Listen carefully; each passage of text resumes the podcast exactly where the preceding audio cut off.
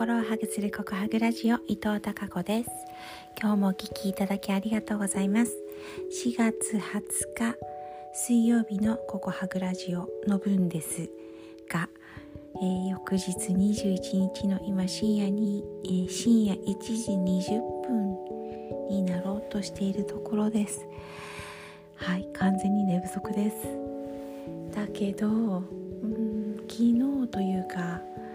まあ20日の日なんですが私久しぶりに、えー、アリズアカデミアの、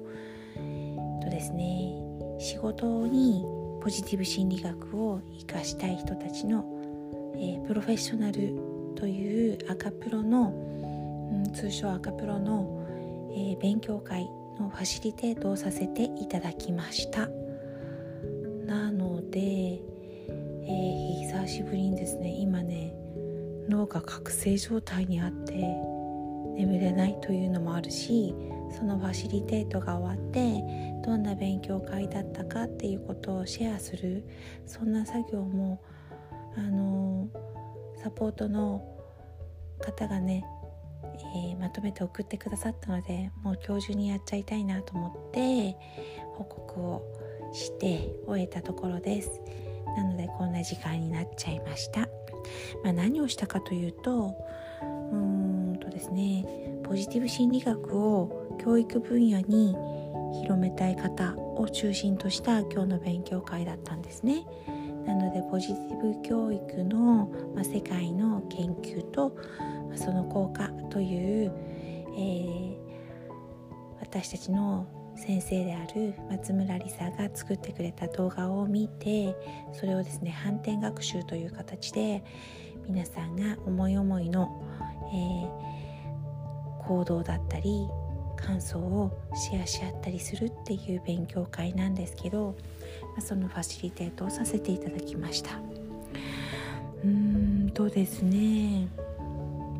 まあ、私もこの2年間ポジティブ心理学に触れてからあらゆるうん学校現場だったり日常の関わり学生との関わりの中でポジティブ心理学的な要素をふんだんに取り入れて、えー、活動をしていたり仕事をしているんですがなのですごくポジティブ心理学ポジティブ教育ってパワフルなものなんだなんだなってことを実感しているんですが実際本当に日本の学校の現場のうん先生たち例えば小学校の先生から聞いたお話があまりにもショッキングすぎてこれはもう本当に子供たち学校に行きたくなくなるわっていう状態の、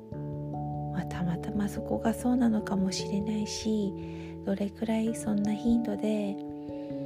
うん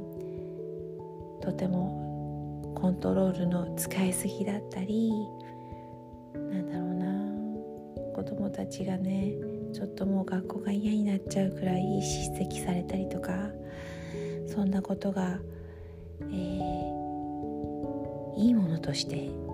これが当たり前として指導という形で行われている学校の現場というものを目の当たりにしてやっぱすごいショックです。ちょっとね心が痛い辛いそれぐらいショックなお話も聞くことができました。うーん。私たちねポジティブ教育をウェルビーイング教育をずっと仲間たちとね冬の頃からさ3月にかけてずっとその毎週毎週、えー、討論議論しながらお話をしていった中ではやっぱりね心理的安全性ここは安心安全な場なんだなっていうことの確保ができなければ人の成長も幸せも、えー、増えていかないし感じることはなかなか難しいと思っていてなのでベースは心理的安全性にあるんだよねっていうことを確認したばかりなんですが実際の学校現場ではまだまだそれがねうん確保されている状態ではないかなりかなり低い状態であるだけどおそらく先生たちもうーんそれが当たり前だと思って例えば叱責したり、